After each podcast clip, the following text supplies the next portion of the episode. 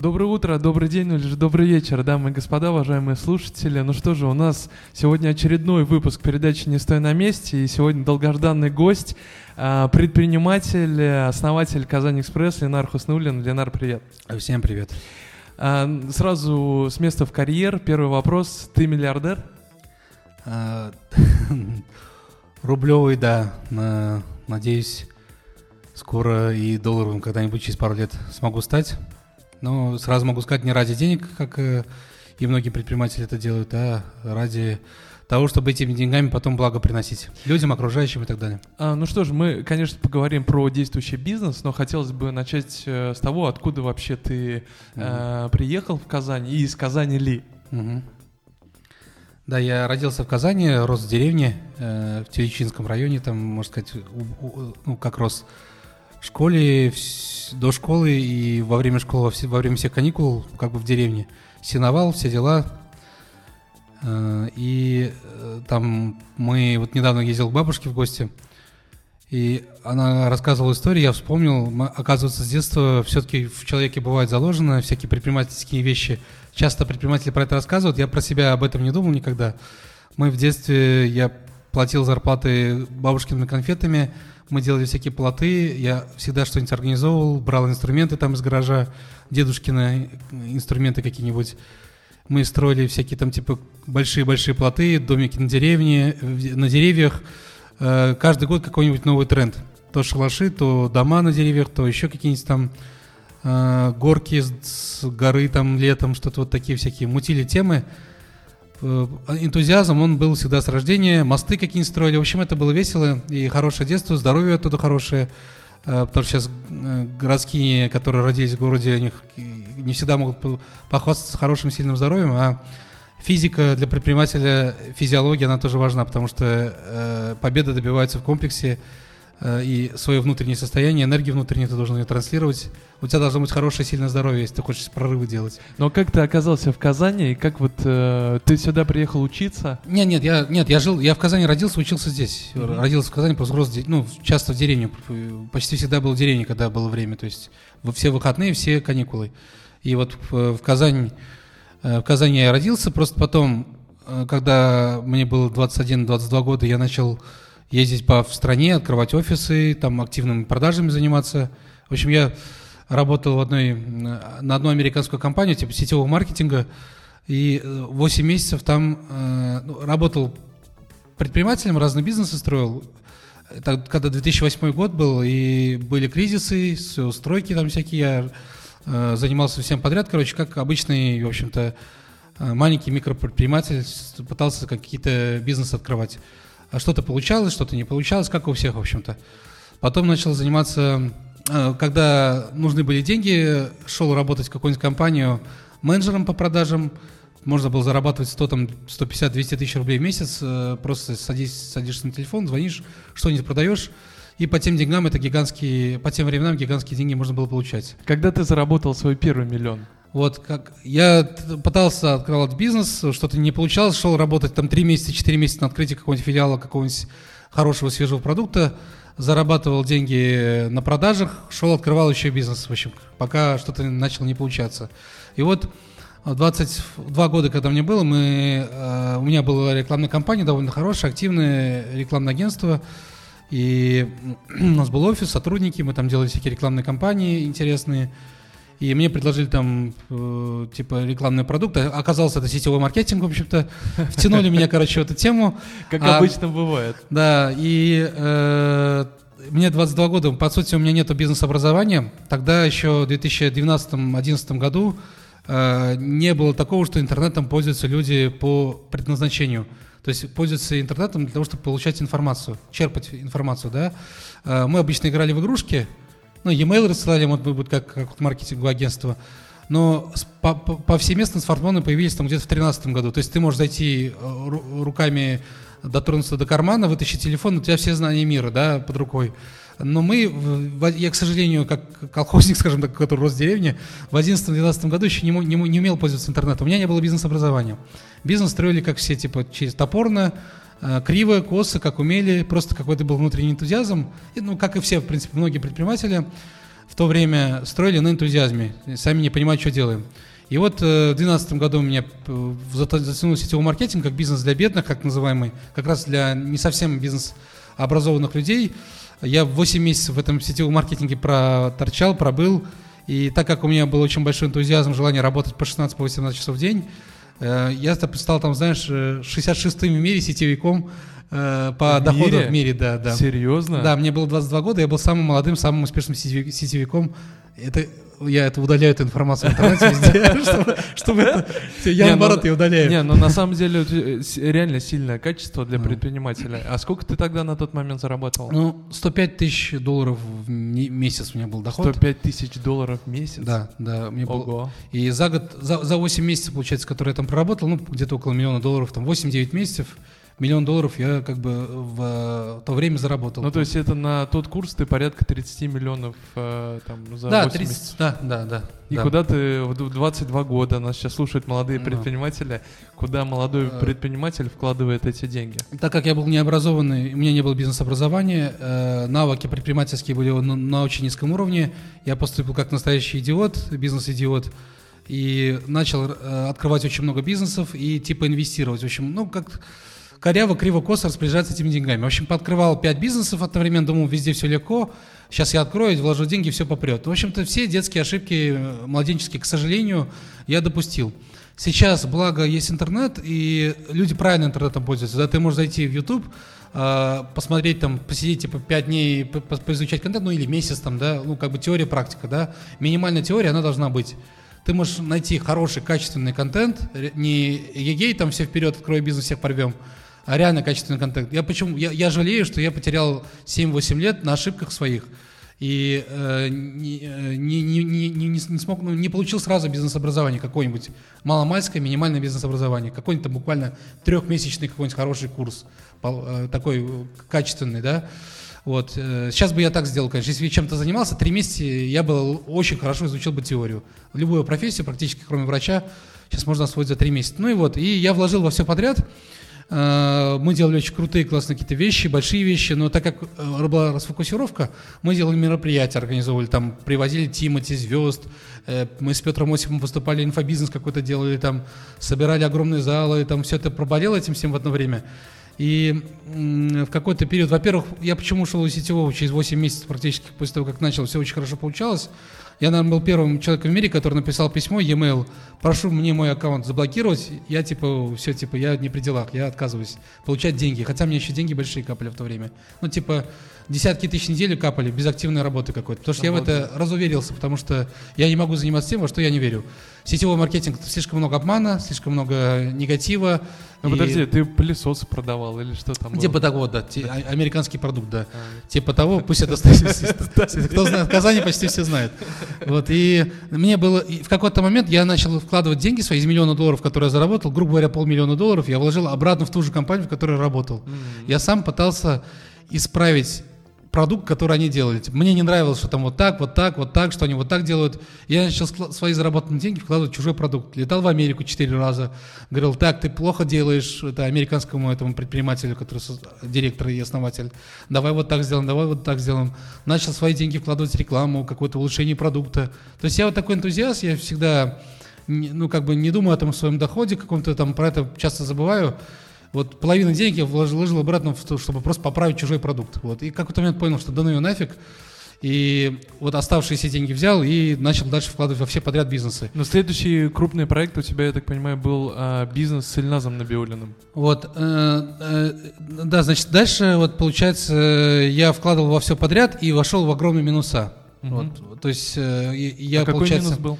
Ну, минус где-то миллионов, наверное, 25, вот думаю, 20-25 миллионов, наверное, минусы. Потому что уровень жизни у меня не поменялся, финансы я считать правильно не имел в компании, что такое PNL, ДДС, балансы, какие-то там БДДС, и я, эти вещи я не знал. Работал так, типа, на энтузиазме. Вот, и ни в коем случае так никогда делать не надо. И вошел в минуса, э, осознал эти минуса не сразу. То есть мы работали, вроде бы работаем, но э, есть такой переходящий кредиторка в компании, это, на тот момент я это не понимал. То есть если типа, компания перестает работать, ты должен зарплату, аренды, то-то, то-то, то-то, то-то. Вот, и надо было как-то из этих минусов выбираться. Э, Я построил компанию, там была компания по э, типа, знаешь, вот сейчас есть э, какая-то вот карточка со всеми скидками в одном месте, кошелек, по-моему, называется. Uh-huh. Вот мы строили, строили строить свою такую, такую компанию. А, там одна единая карта, с которой ты мог покупать э, путевки с 12% скидка, возвращать себе кэшбэк, делать э, агентская комиссия от э, путевки, которую получает агент, ты мог себе возвращать обратно. И по страховке, по разным магазинам, мы заключали десятки-десятки, сотни договоров с разными крупными компаниями на возврат на большой-большие кэшбэки. То, что сейчас банковские карты делают. Запустил такой проект, он попер очень круто в Минске, и мы перенесли офис в Минске, потому что больше всего продаж, грубо говоря, больше половины продаж приходилось на Минск. И в какой-то момент ко мне тоже разуверился, потому что проект показался слишком мелким. Э, хотелось что-то сделать большое. А сколько вы там зарабатывали? Э, ну, что-то типа 600 тысяч в день рублей выручка была там. Типа mm-hmm. 600 тысяч рублей в день. То есть это на тот момент где-то процент, 20 тысяч долларов в день получается. Mm-hmm. Вот. И э, ко мне приезжают минские предприниматели говорят, слушай, мне нам нравится твой проект, вот тебе там э, 500 тысяч долларов, э, э, хотим у тебя проект купить. И ты, ну, и еще намекнули, что я в Минске работать не смогу, если с ними не буду работать. И, кстати, в Беларуси и так вроде бы бизнес, да, устроен? Там прям реально ребята Нужно с местными. Ну, да, ну, разные бывают бизнес, разные проекты по-разному. Но а, это, наверное, может быть и лукавили, но так как я был заинтересован, мне уже не очень нравилось тем, чем я занимаюсь, а, прямые продажи там, опять же, и так далее, активно, агрессивные, ну, активно, в меру агрессивно, потому что я уже не мог агрессивно продавать, я не делаю то, что, во что я не верю. И я, в общем, забрал деньги, и э, в рамках этого клуба я начинал строить э, магазин, типа, по такой клубный магазин ты приходишь, ты можешь там покупать товары по карточке, там есть золотая, премиальная, разные уровни карты с большими скидками, с огромными скидками, типа э, как э, типа 30% скидка от цены магазина. Что-то как бы такая идея была. Я это начал там реализовывать, как-то изучать, но не смог реализовать, потому что уже вот мне сделали предложение, я решил продать. Продал и э, вложил эти деньги в дискаунтеры. Э, они очень хорошо росли в кризисы, а это был уже 14, 15, 16 года а стагнация, экономика не росла, и намечался такой в 2014-2015 году уже кризис. То есть экономика перестала расти. Я смотрел статистику, к этому времени я уже получил какое-то бизнес-образование, деньги, которые я заработал, 3 миллиона долларов, 1100 я потратил, вот я летал по всему миру и э, проходил всякие тренинги, курсы, MBA всякие там, ездил на разные тренинги по личностному и э, профессиональному росту. И к этому времени я, в принципе, уже более-менее начинал понимать, что такое бизнес. И э, вложил эти деньги в дискаунтера, в э, товары фикс, по фиксированной цене. Но так как уже был Fix Price, я выбрал более узкую нишу. А Fix Price уже был на тот момент? Fix Price да? был, да. Угу. А, и это слишком гигантский, огромный бизнес, очень много наименований, очень много категорий. Это слишком тяжелый бизнес за такие маленькие деньги. Его не построишь там за несколько сотен тысяч долларов, которые у меня были. Э, заплатил долги, опять же, вот, которые накопились все угу. э, на То сдачу. Есть ты прям чистенький вышел да, из той да. истории и вошел ну, ну, мне заплатили 500 тысяч долларов, да, я грубо говоря, 300 потратил на долги на закрытие там висяков, а 200 mm потратил на новый бизнес. Вот. И э, я купил э, товары, э, выбрал женские аксессуары, направления – и сделал магазин все по 99 рублей. Были магазинчики все по 99 рублей перехода, страшно, некрасивые.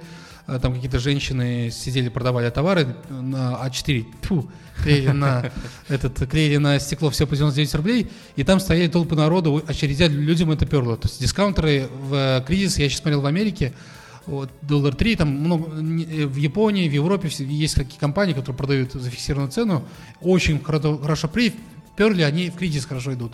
Да. В кризис растут две, два вида компаний. Макдональдс, люди стрессуют и много жрут вредной еды. Макдональдс очень сильно в кризис вырос.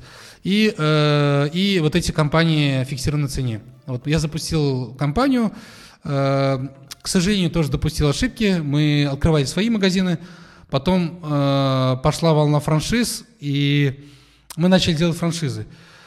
И тут э, то есть мы, э, у нас были магазинчики, мы открывали, вот в день выручка, в день в среднем 25 тысяч рублей. Это вот магазин 3, ну, 5 на 5, там даже не 5 на 5, 5 на 4, 20 квадратных метров там, да, и выручка 25 тысяч рублей квадратный метр.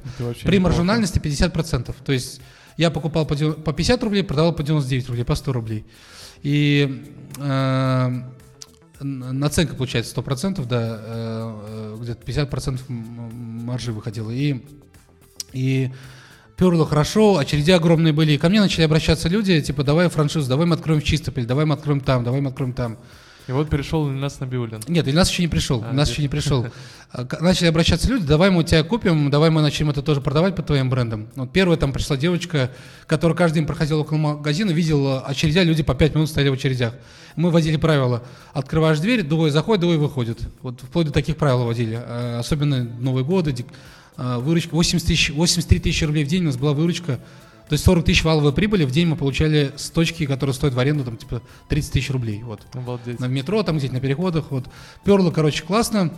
Э, и главная ошибка предпринимателя, когда все прет, э, думать, что так будет всегда. Это железное правило. Вот, э, и вот если ты расслабишься, будешь думать, что так будет всегда, ты можешь очень сильно впереться, попасть в долги и вообще потом из этого никогда не вылезти. Предпринимательство дело такое. Вот мне кажется, молодым предпринимателям, сейчас которые нас слушают, мне кажется, вот э, можно прям отметить то, что никогда переть не будет, нужно всегда смотреть несколько различных вариантов для того, чтобы... Мои менторы мне говорили, э, э, думаю, что так будет всегда. Это самая большая ошибка предпринимателя на пиках, да. да? И я их не слушал, был молодой, глупый. И я потом к ним возвращался несколько лет назад, говорил, зачем ты мне это не вдолбил как следует, зачем ты мне не объяснил, что деньги, с ними нужно осторожнее, нельзя с ними разбрасываться.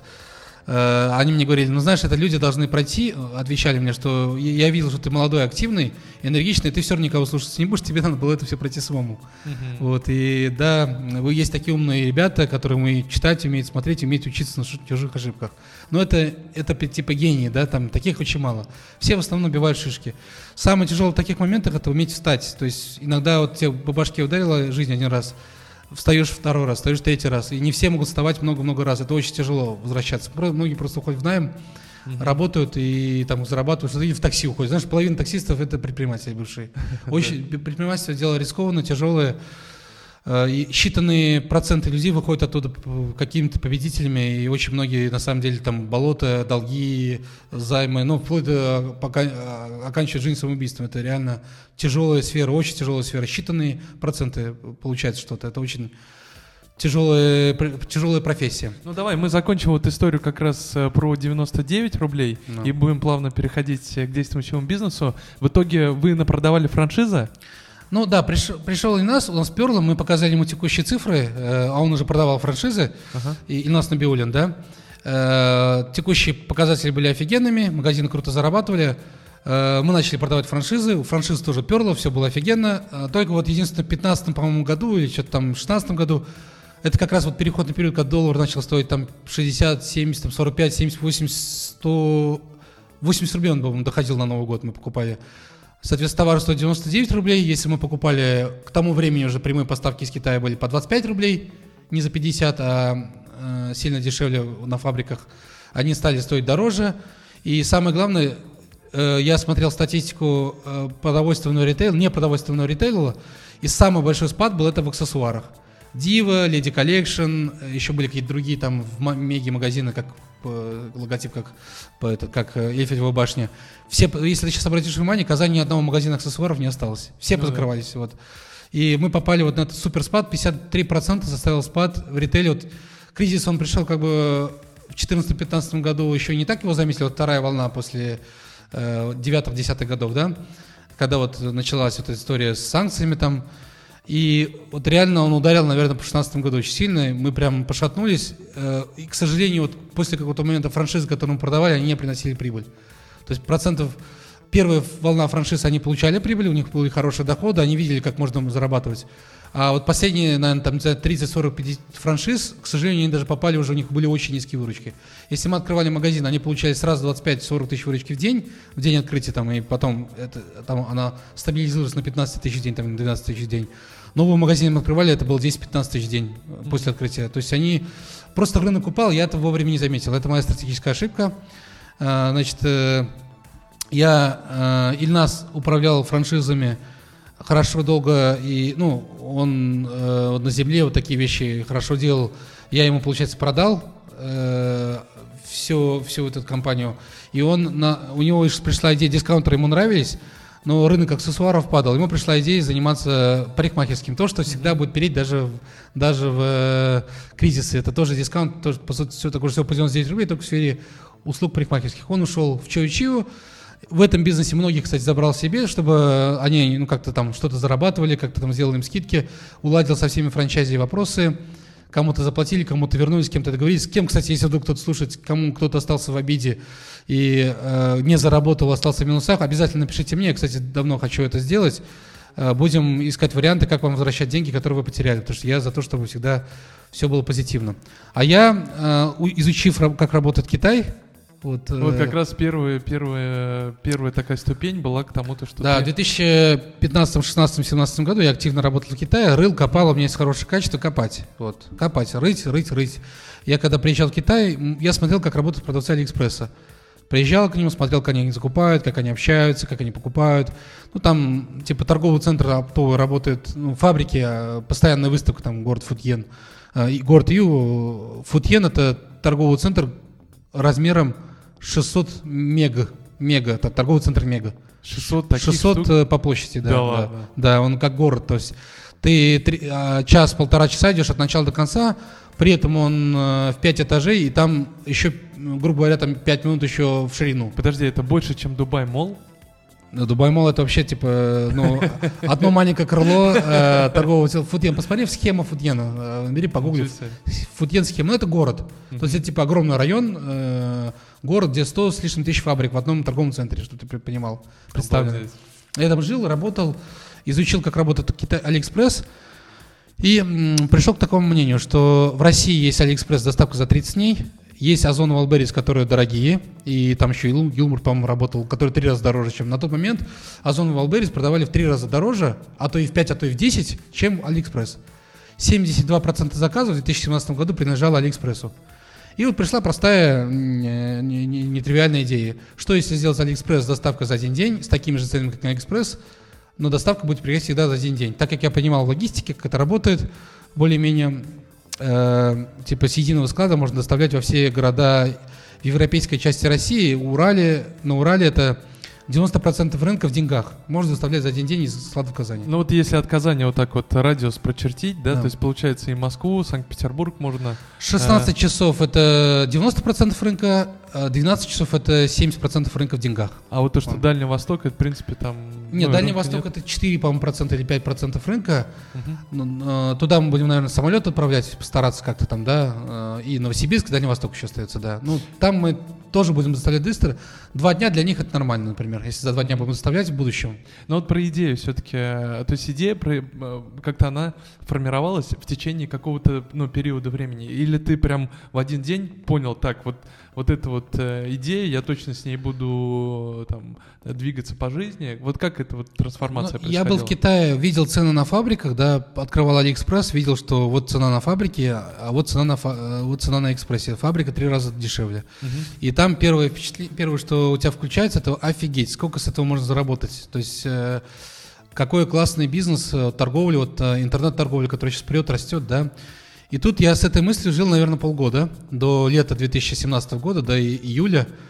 Э, был страх. Смотри, это маркетплейс самый тяжелый бизнес считается вообще в мире предпринимателей. Это все ну, знают люди, которые работают в этой сфере. Почему? Потому что это пять бизнесов в одном. Вот прикинь, ты строишь DHL, одновременно, да? Давай вот прям по пальцам а, одной руки, какие пять Ну смотри, у тебя огромная складская, складская логистика, у тебя огромный складской fulfillment. Так. Первый это fulfillment. Угу. То есть у тебя огромный складской центр, огромное количество, там, миллионы товаров. Самые большие склады сейчас в мире это у Амазона и у маркетплейсов. Складская fulfillment. Угу. Вот. Ну, Вторая... простыми словами нас слушают просто обывателя. Склад. То есть это склад. Гигантский склад. Гигантский не просто склад, склад, это склад, который как бы, он даже по документам иногда считается как производство. Угу. Fulfillment фабрика его еще называют. Угу. Так. Он как бы, да, собирает заказы, а, хранит заказы, там, обрабатывает заказы, да. Огромный склад. Fulfillment, да. Так, fulfillment. Обработка заказов, да. Full склад гигантский, да. Второе, это, считаю, что это Почта России, доставка, пункты выдачи. То есть это логистика, во-первых, это меж, это деловые линии. Второе, это, то есть это магистральная городская доставка по всем городам.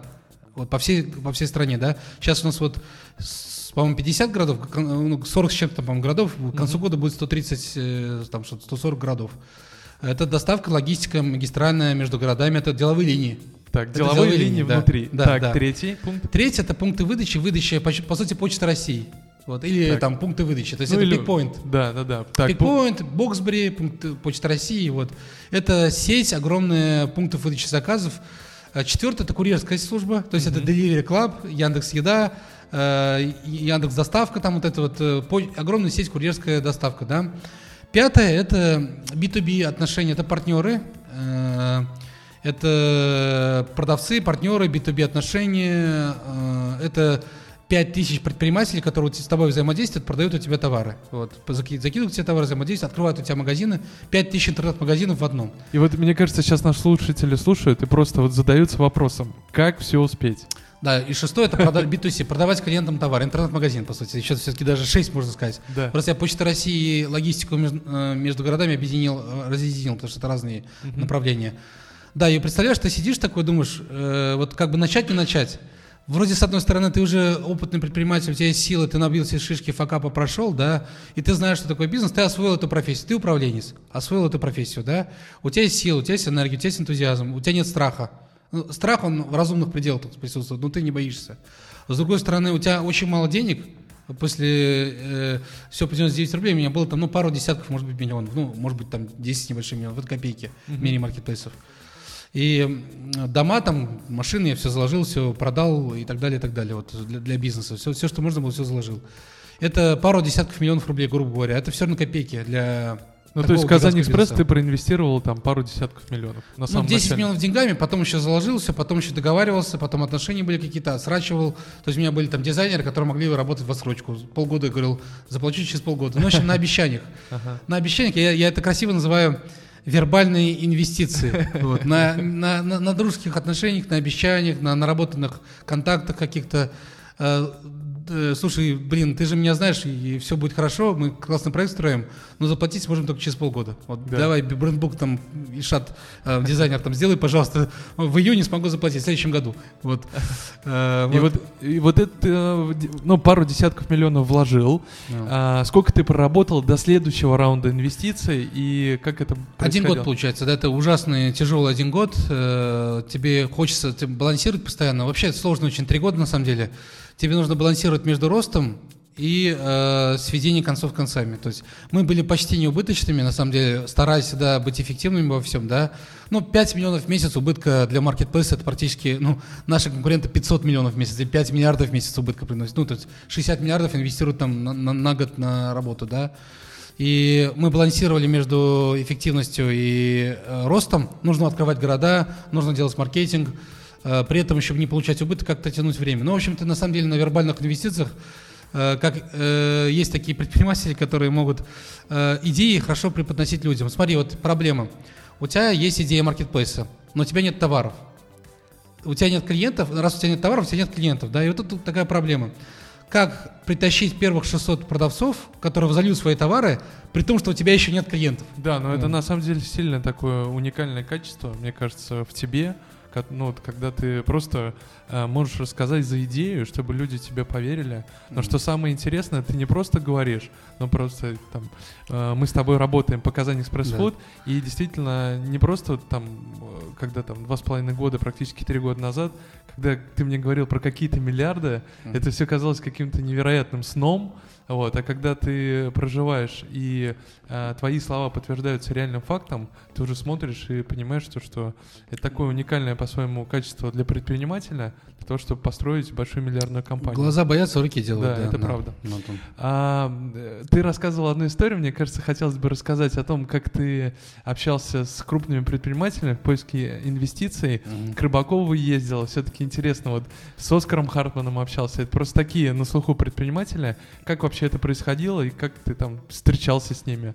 Да, видишь, там такой, тут как бы ты занимаешься операционкой, у тебя тут скинь 10 тысяч рублей там заплатить копирайтеру, да, ты сидишь в офисе какой-нибудь АФК-системы или какие-нибудь огромные... Ну, вообще-то мы были, встречались со всеми, наверное, компаниями страны, которые, ну, наверное, не, не нефтянка, не газ, то есть со всеми реально э, и ком- телекоммуникационными компаниями, и там э, из списка Forbes, вот э, топ-200 компаний, наверное, реально, я сейчас могу вот идти, так мы познакомились или общались со всеми, проси- искали инвестиции. Но в то время, в 2018 году, когда мы искали инвестиции, через год тут как бы после того, как запустили проект, понятно было, что все хорошо идет, классно, цифры хорошие, но нужно его масштабировать, нужны миллиарды рублей. Вот.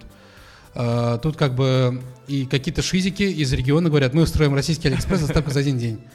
И знаешь, скептицизм московский вот этот, вот, ну кто вы такие, там какие-то региональные, какие-то там эти э, мальчики, что-то там какой-то типа балуются, что строят типа Амазон, такие ха-ха, там, ха-ха, вот как бы вот Ну а какой, просто интересно, как тот же Хартман или тот же Рыбаков реагировали? Скептически, очень многие скептически, знаешь, типа, ну, как-то, типа, что, из региона какие-то э, малышня какая-то там строит, типа, какой-то Амазон российский, знаешь, такой. Ну, типа, выглядит как шизофреники какие-то реально, как какие-то шизики эти, чокнутые, реально, как бы, со скептицизмом. Мы писали Солонины, все-все-все, ну, вот реально, это Хартманы, да, эти э, Рыбаковы, во все фонды обращались. У них на тот момент просто фонд уже исчерпан был. Э, а Это был последний венчурный фонд. Последняя новость в 2018 году это 47 миллионов, вот до сих пор помню перед глазами, 47 миллионов рублей этот фонд инвестировал в приложение для выгула собак. Если бы они в нас 47 миллионов инвестировали, сейчас бы они, там, не знаю, их доля бы стоила уже миллиарды рублей и через годик еще миллиарды долларов. Да. Вот. К сожалению, они решили инвестировать 47 миллиар- миллионов рублей в приложение для выгула собак. Это была, кстати, последняя венчурная инвестиция в Россию. А, Вот в 2016-2017 году венчурные инвестиции в Россию прекратились. Очень тяжелый бизнес. Просто тут не инвестируют в стартапы и все. Ну вот про, а, про человека, который в тебя поверил, я так понимаю, что это был Дима Еремеев. Как Да. вообще вот э, этот контакт, помнишь ли ты первую встречу, когда с ним познакомился? Да, мы ездили по всей стране, в основном в Москве, в Москве практически летали в больших кабинетах, там рассказывали на энтузиазме э, и АФК-системе, и, кстати говоря, Баринг Востоку, и всем всем всем, они уже в Озон в то время активно и сидели там. И оказывается, у нас в Казани здесь есть международная такая сильная, хорошая, мощная компания, э, Fix, группа компаний. Они много чем занимаются, и коммерцией, и на самом деле ну, топовые компании в Татарстане, просто они не очень пиарятся, э, с большими ресурсами, э, связями, ресурсами, с большими компаниями, которые на тот момент стро- построили уже. Э, Мне позвали на встречу, сказали, вот ты строишь маркетплейс, а мы тут как раз э, думаем, как э, диверсифицировать наше партнерство с Алиэкспрессом. Вот. И э, предложили, значит, инвестиции, предложили работать вместе. Вот. Здорово. Да, и вот так мы уже прямо, это было типа уже, ну, э, мы всем были должны, э, ну, в день ты должен 600 всяким предпринимателям. То есть мы строили бизнес на кредита, кредиторка очень большая уже была на тот момент. Вот. Всем были должны, и чтобы не сойти с ума, нужно было очень постараться. Я в день, наверное, делал 60-70 звонков, это типа все, все будет нормально, не переживайте, заплатим, все будет хорошо. Ну, ты помнишь первую встречу с Димой? Как это вообще происходило? Да, они легкие на подъем, э, они знают и коммерцию хорошо, мы встретились, объяснили, они все поняли, сказали, охранять огонь. Вообще Здорово. классно, вы всех рвете, классно, мы в это верим, э, вот вам деньги. Но вот, э, мне кажется, молодым предпринимателям в том числе будет интересно вообще, как выстраивать э, диалог с инвесторами. То есть, э, там, есть ли какие-то фишки, лайфхаки, может быть? Э, Так, за минуту это не ответить. Короче, это с Ну, одной стороны тяжело, с другой стороны просто. Ну, надо просто делать хороший продукт, верить в его и показывать хорошие цифры. И на всякий случай еще все-таки почитать денек, как правильно делать презентацию своего стартапа. Ну, вот Типа, презентация 10 важна. слайдов. Там есть такой, я помню до сих по себе, там есть всякие статьи на VC, статьи на Spark, по-моему, где-то еще чем что-то какие-то Rusbase. Типа, как презентовать стартап. Есть стандартно 10 слайдов, финансы, команда, там что, продукт, э, где мы на рынке, э, куда мы идем, ну, какие-то вот стандартные вещи, какие-то в мире венчурных инвестиций. Надо немного это изучить, немного разобраться, буквально два дня не пожалеть на теорию потратить. То есть прям с утра до вечера изучать теорию. Новость, которая облетела, наверное, пару недель назад, о том, то, что KazanExpress, э, Алиэкспресс выкупила долю в KazanExpress. Вообще, как... э, Не, не выкупил долю, но инвестировала инвестировала. взамен на долю, да. да. Да, как вообще это вот, э, как ты себя чувствуешь после этой новости, вот э, после этого присоединения? А, а- а последний год нам очень много предложений поступало от крупнейших-крупнейших компаний, э, корпораций. Мы встречались с очень, с очень большими дяденьками из телевизора. Я об этом особо никому не рассказал, потому что везде NDA, то есть э, договор о несогла- несоглашении, ну, это просто неприлично кичиться и об этом говорить. Ну да. И поэтому нормально отнеслись. Мы последний год э, уже э, какие-то такие космические цифры, инвестиции, дяденьки, серьезный кабинет. То есть наш проект заметили, он показывает хорошие показатели. Ну, например, в Татарстане у нас уже больше заказов, чем у Озона, к примеру. Да? Понятно, средний чек меньше.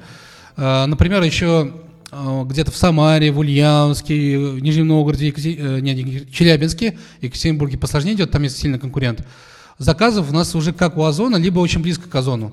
Ну, чуть-чуть меньше, чем у Валбериса, или, или там половину от Валбериса, в зависимости от того, когда мы начали регион развивать. При том, то, что пункты выдачи, наверное, гораздо меньше. Да, да, мы же, мы же на коленках все, за копейки, за- на коленках. У Валбериса 30 пунктов выдачи, у нас 2. Да, это все еще при этом сделано, товаров мало, склад маленький, мизерный, сам все знаешь, да. Да, да, да. Склад там какой-то в лесу, где-то там в, э, в, в районе очень маленький складик. Да, все это на коленках. Нас заметили, э, и цифры уже более-менее, даже для регионального маркетплейса уже выручки стали какими-то там более-менее солидными.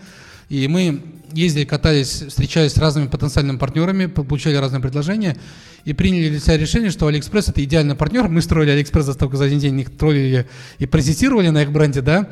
А тут вот так получилось, что Алиэкспресс сейчас, ну, тут потому что слишком быстро растет рынок, слишком много денег в него вкладывают, в ближайшие три года будут решающими. Сейчас четыре игрока есть. Это Озон, Wildberries, Яндекс.Маркет, который Беру бывший, да, активно включается, и Казань Экспресс. Сейчас сейчас Сбербанк хочет включиться, но пока как еще непонятно, что там будет получаться. А Сбербанк это и есть Беру, мне кажется, нет? Нет, Сбербанк, они разошлись, и Яндекс.Маркет сам по, сам по себе А, пошел. вот Беру так. закрыли, а Яндекс.Маркет сделали. А, понятно. А Сбербанк сейчас думает свой сделать вместе с Гудсом. Вот э, Соломон Кунин, мой, мы, с ним тоже встречались, NVIDIA, с руководством, с владельцами, мы со всеми встречались. Соломон Кунин, основатель, э, гендиректор, точнее, Гудса, Тынкован, там, э, Александр основатель, они сейчас со Сбербанком вместе будут. То есть, если у них тоже будет получаться, если будет все хорошо, будет 5 игроков. Очень веселый, очень веселый, классный рынок. То есть, Алиэкспресс плюс KazanExpress, и вот 4 игрока, вот эти вот другие. И непонятно, как бы, это самый веселый рынок сейчас. И в отличие от других больших, огромных, гигантских рынков, он еще не до конца сложился. Всего 7%, 8% оборотов в онлайне, ожидается 25-30 в ближайшие там 6-7 лет. То есть в ближайшие м, 3, 4, 5, 6 лет решится, кто сколько долю займет. Есть, кстати, классный пример. Мгм. Китай, а, был Alibaba лидером, да, вот на той неделе э, пользователей больше стало PDD, ка- который PDD это Pinduoduo, вот эта вот компания. Мгм, То есть Alibaba больше не лидер Китая. Обалдеть. Вот и пришла какая-то выскочка, пришла, взяла, забра- был еще JD на втором месте. пришла и по, э, по по пользователям, по крайней мере, сейчас Alibaba обошла. Просто Alibaba это не только э, marketplace, у него там огромное количество других проектов. Это топ-5 корпораций мира по, э, по, по стоимости акций. Но PDD взяла и выиграла. То есть выскочки иногда тоже могут побеждать. Вот, Если есть какая-то принципиальная разница в продукте. Но вот э, вернувшись к инвестициям, достаточно громкая статья была на Бизнес Онлайн. Дмитрий Еремеев, заголовок. Казань Экспресс претендует стать компанией с оценкой не менее 1 миллиарда долларов. А Как ты думаешь, э, когда вот эти цифры будут достигнуты? То, то есть очень просто. Компания Marketplace сейчас оценивается по оценке X3 к годовой выручке. Так как компания мы молодая, у нас это X12 к месячной выручке последний месяц умножен на X3. Вот. Мгм.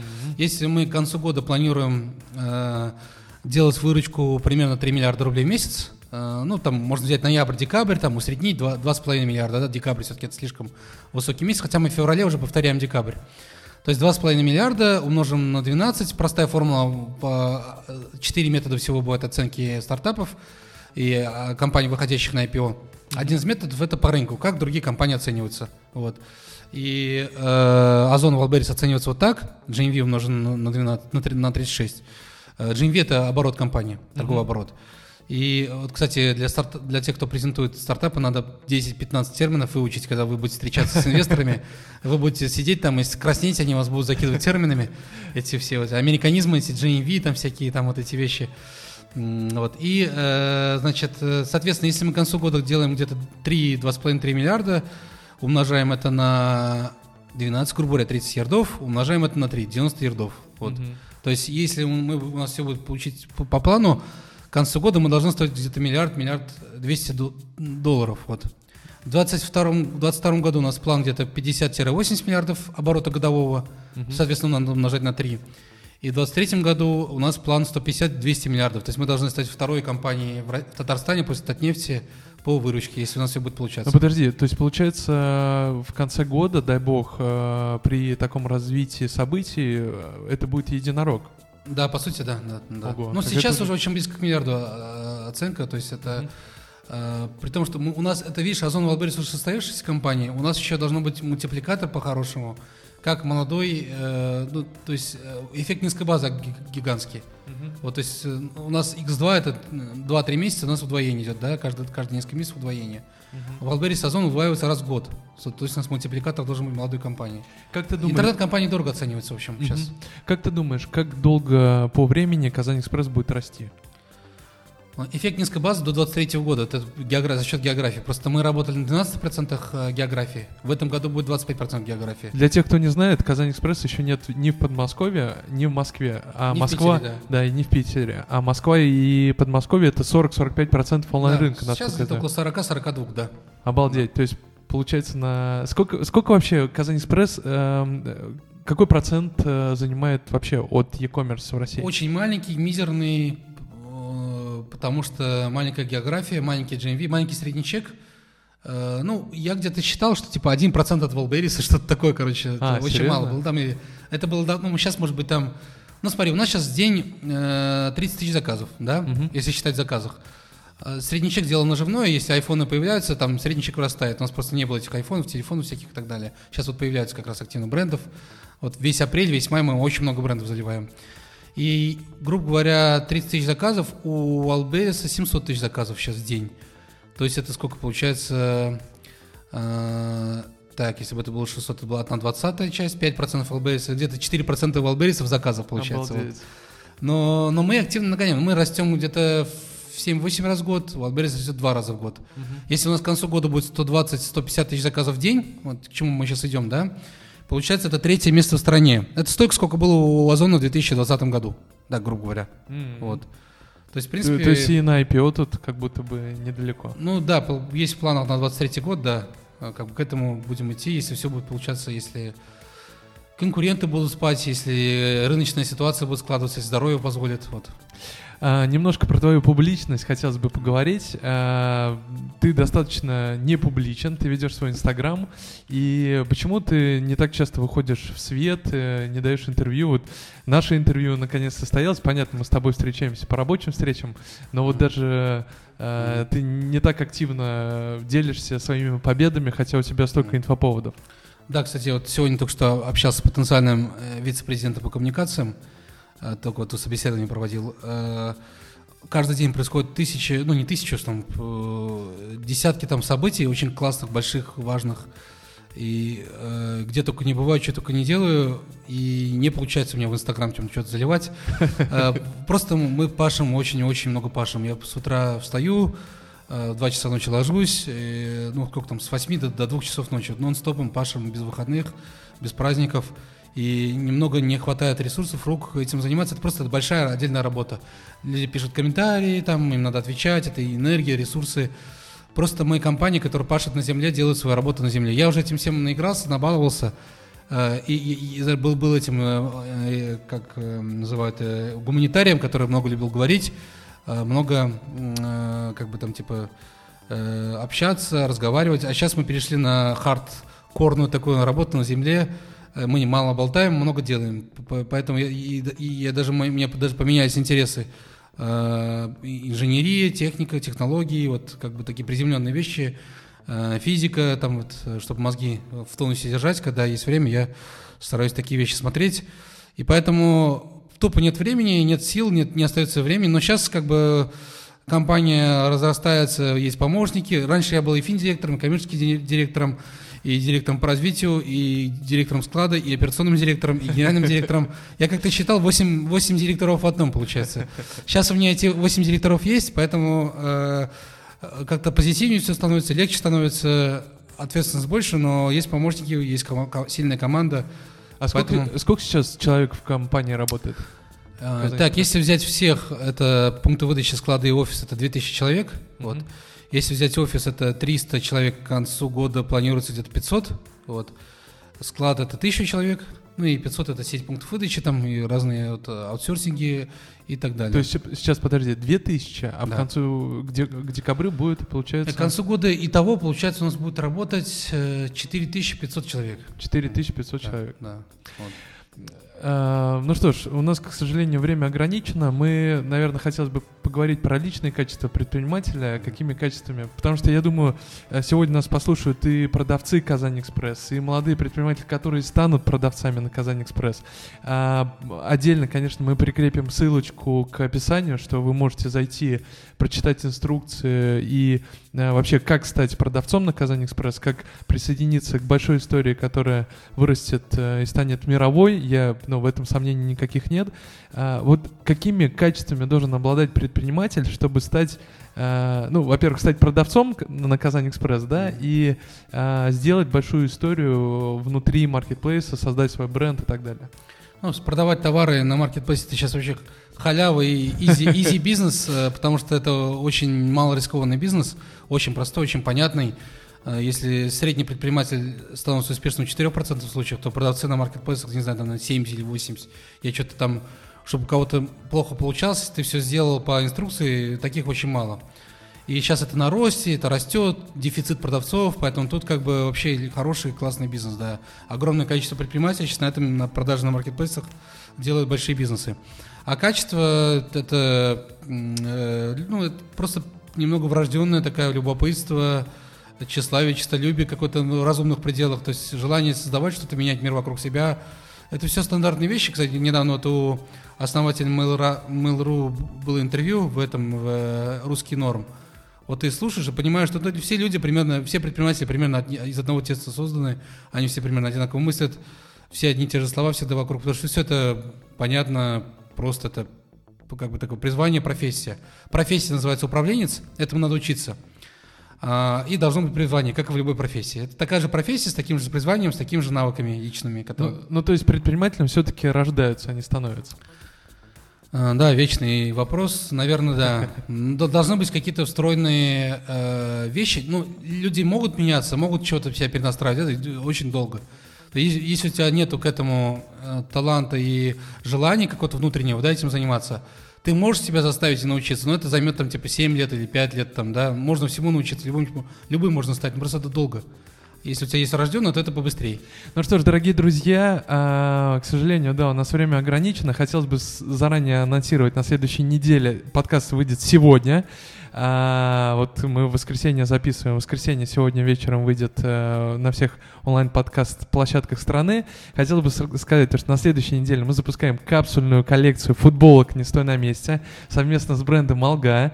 Можно будет купить э, с доставкой за один день на Казань Экспресс. Поэтому, друзья, покупайте. Э, хотел бы также сказать, то, что 10% от стоимости этих футболок э, пойдет э, благотворительный фонд в поддержку бездомных людей. У нас есть в конце э, добрая рубрика, добрая традиция. Вопрос по Марселю, просто на них нужно отвечать максимально коротко. Готов? Да, да. Ваша самая характерная черта? Любопытство. Качество, которое вы больше всего цените в мужчине? Смелость. Качество, которое вы больше всего цените в женщине? Женственность. Что вы больше всего цените в ваших друзьях? Преданность. Что является вашим главным недостатком? А, импульсивность. Какое ваше любимое занятие? А, физика, наука. Какова ваша мечта о счастье? А, чтобы люди вокруг меня были, жили хорошо. Что вы считаете самым большим несчастьем? Нищета. Каким вы хотели бы быть? Добрым.